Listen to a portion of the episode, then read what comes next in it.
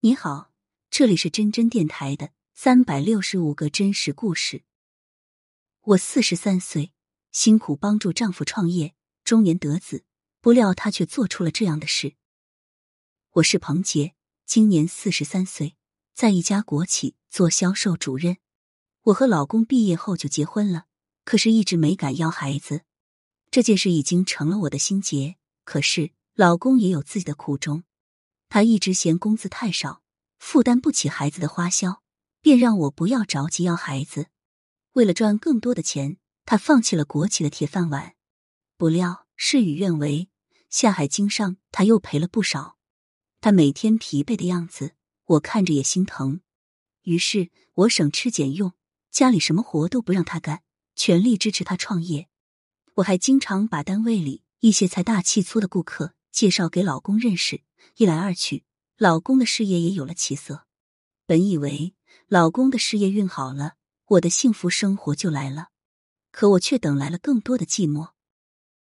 老公的事业好转后，经常早出晚归，很多时候忙得连看我一眼的功夫都没有。以前晚回家，他还会给我打个电话；现在不回家不打电话是常态。我受不了家里冷冰冰的氛围，只好经常加很晚的班。旁人都说我年纪不小了，干起工作来还那么拼。只有我心里知道，我只是不想一个人在家待着。当时单位里来了个毕业没几年的小姑娘，领导安排她跟着我实习。没事的时候，我俩还一块唠唠家常，她给我带来了很多温暖。几个月后，小徒弟却告诉我她怀孕了。我听后第一反应是，竟然是未婚先孕。我担心她被男人骗了。可是小徒弟信誓旦旦的说：“我是电视剧看多了，对方可是 CEO，每次产检都陪他去，怎么可能会是骗子呢？”我一想也对，虽然我四十三岁，小徒弟年轻又见多识广，再说哪有那么多骗子呢？可看着小徒弟的肚子一天天鼓起来了，而自己的肚子还是瘪瘪的，心里真不是滋味。公婆看出了我的心思，特意找老公谈了话。让他别忙着事业，忽略了我。老公听后知道我很羡慕单位里的小徒弟，于是他告诉我可以试着要个孩子了。备孕期间，我们做了很多准备工作，老公和我都不再熬夜，饭后两人也经常手牵手遛弯，锻炼身体。能吃的补品，不管多贵，他都给我买。也不知道是不是年纪大了，刚结婚那阵，我们每晚都会甜蜜的依偎在一起。这半年来，老公回到家后躺在床上就打鼾，连抱都不愿意抱我一下。很多时候，我主动，老公才会勉强应付了事。我被他的冷落深深的伤了心。可能是我的祈祷感动了上天。有一天，医生说我怀孕了，这个好消息让两家人的脸上都添加了无尽的喜色。老公知道后，在我的脸上猛亲了一口。我本以为这个孩子会是我幸福生活的起点。可没想到，老公竟做出了我不能原谅的事。我是高龄产妇，隔三差五就得去医院抽血，胳膊上的淤青还没好利索，下一针就得扎下去了。可是老公总是忙着工作，不是说今天的酒局很重要，就是说这次的签单不能推，几乎每次都是我一个人去做产检。我更羡慕小徒弟了，他有个不管多忙都愿意陪她孕检的老公，而我的老公。在家只做甩手掌柜，幸好我的产检很顺利，医生说宝宝很健康，让我放宽心。那天我刚要离开医院，却收到了小徒弟的电话。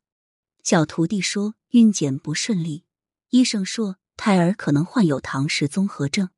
我赶忙安慰小徒弟，让他别着急，自己可以帮他联系几个不错的妇产科医生。小徒弟十分害怕，在电话里就放声哭了起来。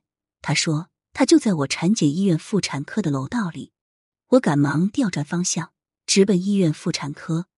一上楼就看到楼道的拐角处，小徒弟蜷缩着身体，蹲在墙角，捂着脸哭。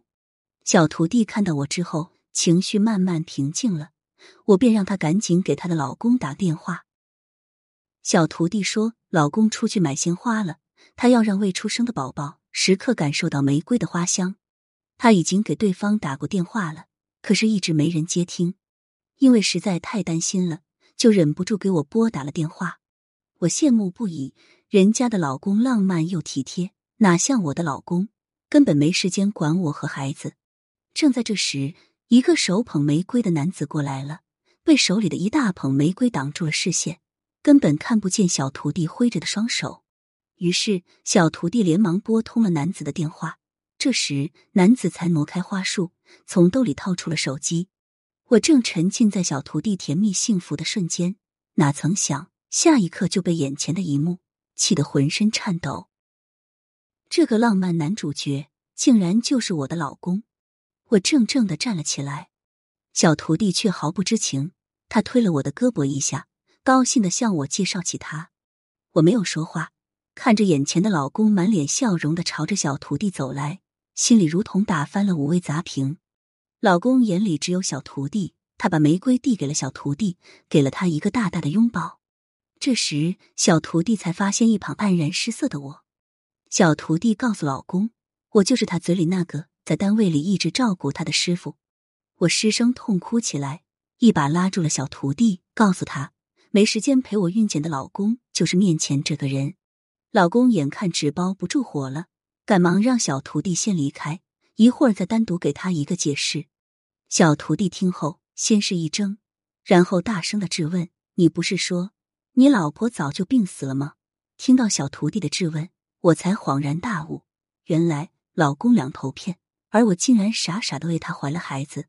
老公一边劝说小徒弟稳定情绪，一边安慰我不要动了胎气。小徒弟气得给了老公一巴掌，转身就跑了。老公着急的追了出去，只留下我一个人站在角落里默默流泪。事后，小徒弟告诉我，自己是在一年前在校园招聘会上认识的老公。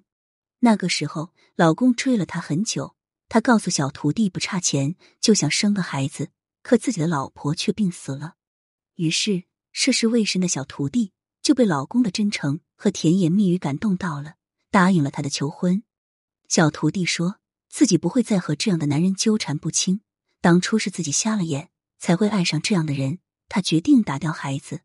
老公知道小徒弟肚子里的孩子得了病，又死皮赖脸求着我和他复合，一定要把宝宝生下来，给他留个后。我恨他，可我已经四十三岁了。如果打掉这个孩子，以后不知道还会不会有孩子。留下这个孩子的话，我不能接受和这样的渣男继续过下去。思来想去。我还是决定生下孩子，不顾两家人的劝阻，和他离了婚。朋友们，你们觉得我做的对吗？真真想说说，姐姐，你是勇敢的。我相信，不管是谁读到你的故事，都会支持你的决定。战男，他不珍惜你，就该让他自己痛苦的度过余生。离婚对女人来说，并不是末日，而是一个新的开始。与其过着貌合神离的日子，不如踏实放手。一别两欢，婚姻不是一场游戏，需要两个人用心去经营。女人的幸福生活靠家庭、靠婚姻、靠丈夫，到头来都不如靠自己来的舒服和自在。今天的故事就到这里了，欢迎收听、订阅，每晚八点，真真在这里等你。